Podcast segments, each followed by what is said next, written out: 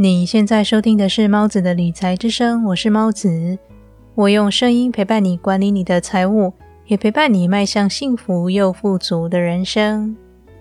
现在网络上充斥很多讯息，鼓励大家在下班后创立自己的事业，开启斜杠人生。但如果你想创业却没有本金，当你好不容易和父母开口时，他们却不愿意支持你，你因此觉得很生气吗？这期节目里，我会把父母不愿意花钱资助你事业的原因分析给你听，并且在最后告诉你解决办法。所以，如果你有心想创业，却苦于没有支持你的人，那么这期节目的内容也许能够帮你解开心结。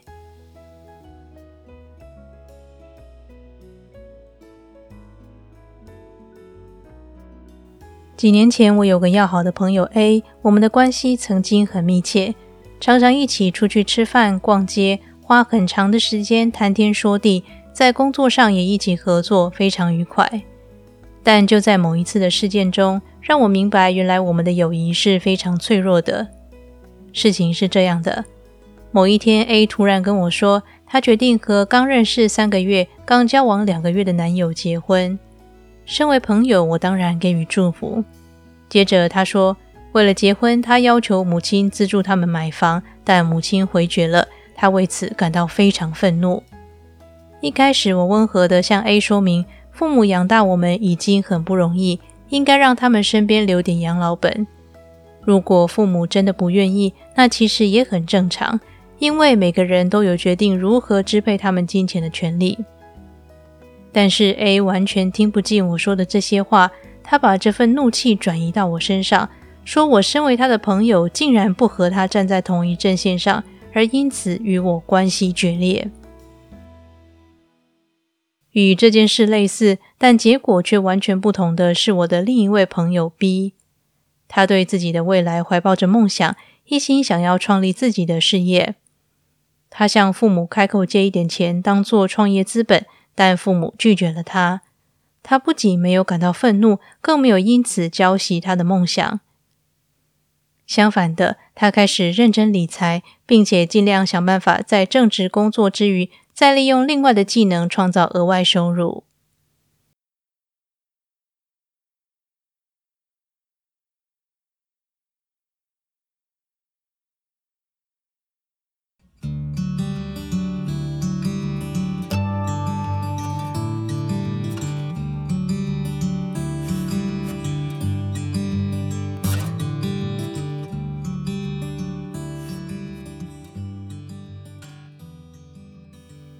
如果你喜欢我的节目，想支持我的话，可以订阅我的 YouTube 频道，帮助我达到 YouTube 的获利门槛。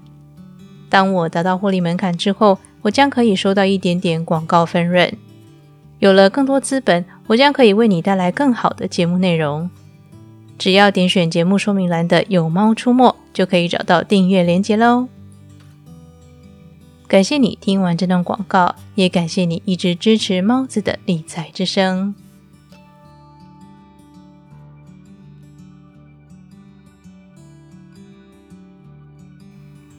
同样的情况都是父母不愿意拿钱资助孩子，但我的两个朋友对这件事的反应却截然不同。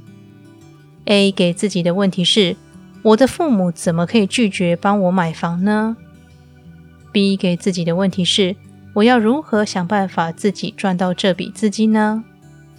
由此可知，你对自己问的问题将决定你会采取什么行动，以及决定你会得到什么样的答案。A 的问题只会给他无尽的愤怒和埋怨，而 B 的问题则会促使他寻找问题真正的解决方案。无论父母基于什么原因不愿意资助你，那都是非常正常而且应当的，因为每个人都有决定该如何使用他们金钱的自由。换个角度想，你也有绝对的权利决定该如何运用你的钱。我相信，如果你手上有笔资金，每当有人希望你投资他，你也一定会考虑再三的，对吧？对于父母来说，当然也是如此。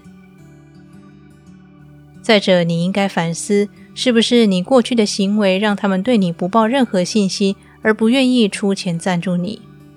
这就好像当你准备投资某个人的时候，也一定会考量他过去的所有行为。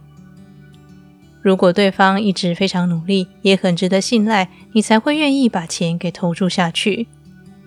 如果因为当局者迷看不清楚的话，那么请想一想以下的情境：假设你手上有一笔钱想投资，你当然期望获得收益作为回报。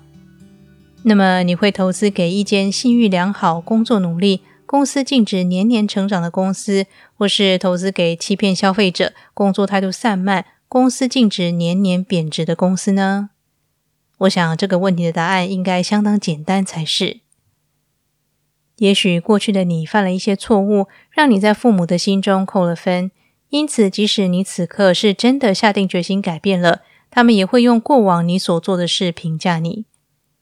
他们会这么做是非常正常的，正因为他们是你的父母，他们比任何人都知道你过往所有的一切，所有的黑历史，所以也比一般人更难接受或是意识到你的转变。所以，请理解父母，然后放下吧。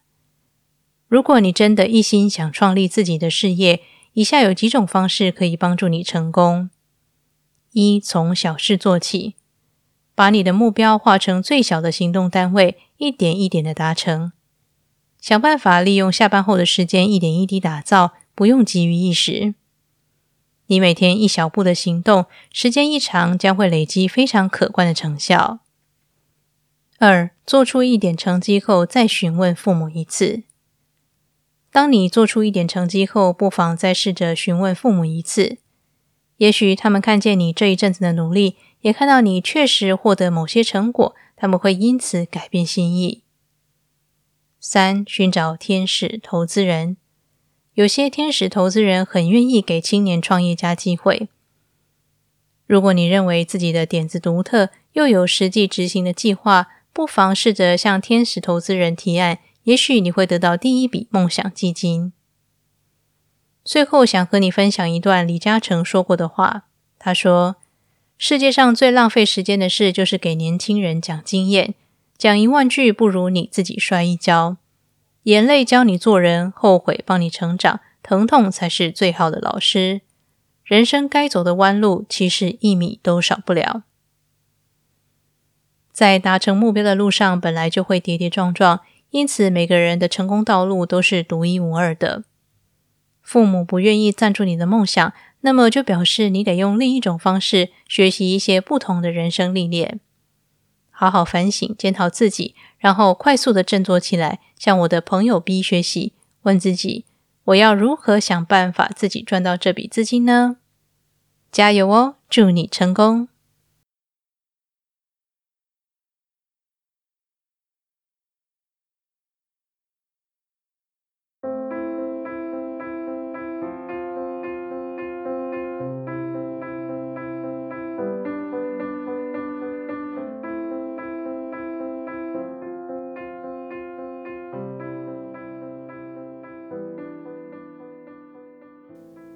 今天的理财练习题是：对于自己的事业，想办法从小处做起，别花时间埋怨不愿意用金钱资助你的人，而是要想办法让自己的梦想成真。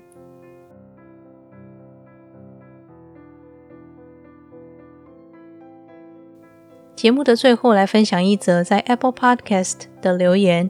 留言的朋友叫米维他，他说：“分享的理财书，就算以前看过。”但透过猫子的解说跟现实的举例，可以更深的了解理财小细节。